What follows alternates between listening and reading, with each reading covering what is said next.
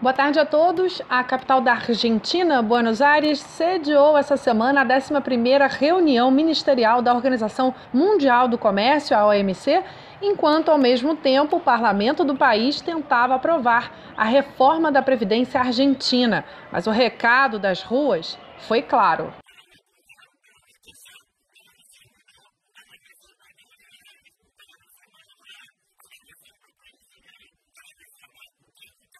Com isso, os aliados do presidente Maurício Macri precisaram recuar e anunciaram no final desta quinta-feira a suspensão da votação do projeto de reforma enviado pelo executivo. Depois de uma semana de violentos confrontos entre manifestantes e policiais do lado de fora do parlamento, o presidente da Câmara, Emílio Monzó, decidiu encerrar a sessão, apesar de contar com um quórum suficiente para aprovação, que no caso da Argentina é de 129 deputados. As manifestações ocorreram em sua maioria nos arredores do Congresso, em Buenos Aires, onde dezenas de milhares de argentinos se reuniram para exigir aos parlamentares que rejeitassem a proposta de Macri. Alguns deputados da oposição, como Facundo Mogiano e Victoria Donda, chegaram a se juntar aos manifestantes. Essa última protagonizou cenas memoráveis de indignação no parlamento argentino, como o momento em que pede aos colegas que suspendam a sessão em respeito aos aposentados e aos manifestantes que estavam sendo atacados do lado de fora do Congresso. Respeito, sí, de respeto y de solidaridad con una colega que también es diputada. En el operativo perverso que llevaron adelante, lo único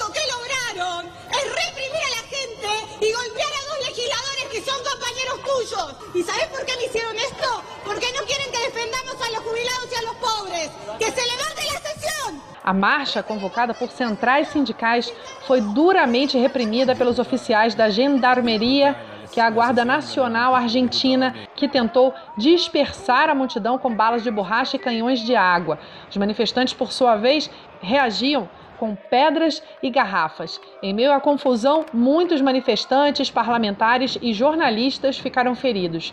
A proposta de Maurício Macri modifica a metodologia de cálculo das aposentadorias. O texto altera a chamada fórmula de mobilidade, que atualmente beneficia mais de 17 milhões de aposentados e pensionistas. Ao invés do sistema semestral, que é calculado com base em 50% da evolução dos salários e 50% da arrecadação, a reforma de Macri propõe ajustes de 70% pela variação da inflação e 30% pela variação de um indicador do Ministério do Trabalho que mede a evolução dos salários dos servidores públicos. Os opositores dizem que a medida implica, no longo prazo, na desvalorização dos benefícios e que, com o novo cálculo, o próximo reajuste, por exemplo, em março, seria de 5,7% e não mais os estimados 12%. Assim como no Brasil, o governo argentino insiste que a reforma é fundamental para reduzir o déficit fiscal. Já em relação ao encontro ministerial da OMC, os resultados foram pífios. O Tratado União Europeia-Mercosul, que os representantes buscavam anunciar nessa mesma reunião, foi adiado para 2018. Aliás, não houve consenso sobre nenhum tema geral importante nas ruas, sob a justificativa de garantir a segurança das autoridades de todo mundo que participavam da reunião, construiu-se um verdadeiro estádio de sítio na capital da Argentina. Alguns representantes de ONGs e movimentos sociais de todo mundo que chegaram na Argentina para protestar contra a OMC chegaram a ser impedidos de entrar no país. O governo Macri tentou aproveitar o efetivo militar em posição de combate e acelerou a tramitação da reforma previdenciária e tributária. Mas a violência produzida nas ruas apenas estimulou que manifestantes de vários países não só conseguissem interferir na reunião da OMC, como também se unissem à convocação das centrais sindicais argentinas e fizessem o parlamento recuar nas reformas. Os argentinos, aliás, têm uma longa tradição de se mobilizar no calor de dezembro.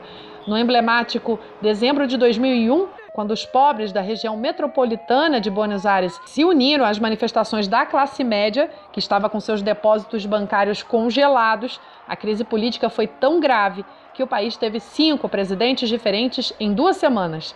Desde então, Dezembro é sempre um mês conflitivo na Argentina, com mobilizações contra cortes de luz ou por bônus salariais. E este ano não foi diferente. Não queremos entregar a conquista do movimento obrero. Não queremos entregar a los jubilados No nos queremos arrodillar frente a este gobierno de rico para rico. Mas o que chama a atenção na Argentina não é só o fato da mobilização popular ter conseguido dar o recado a seus representantes, mas também que há um aparente silêncio de boa parte da imprensa mundial, que, ao contrário do que faz com outros países da América Latina, decidiu, em relação à Argentina, simplesmente não ver as imagens de abuso e violência explícitas que correm pelas redes sociais praticados pela Guarda Nacional de Maurício Macri. No Brasil, com relação às reformas, de certa maneira, pode-se dizer que ocorre o mesmo. Ainda que o governo Temer tenha, nos bastidores, votos suficientes para aprovação da reforma da Previdência, parece que os deputados ficaram com medo da reação popular, que no nosso caso ainda não ocorre nas ruas, mas certamente deve ocorrer no ano que vem nas urnas. Juliana Medeiros, para a Cultura FM.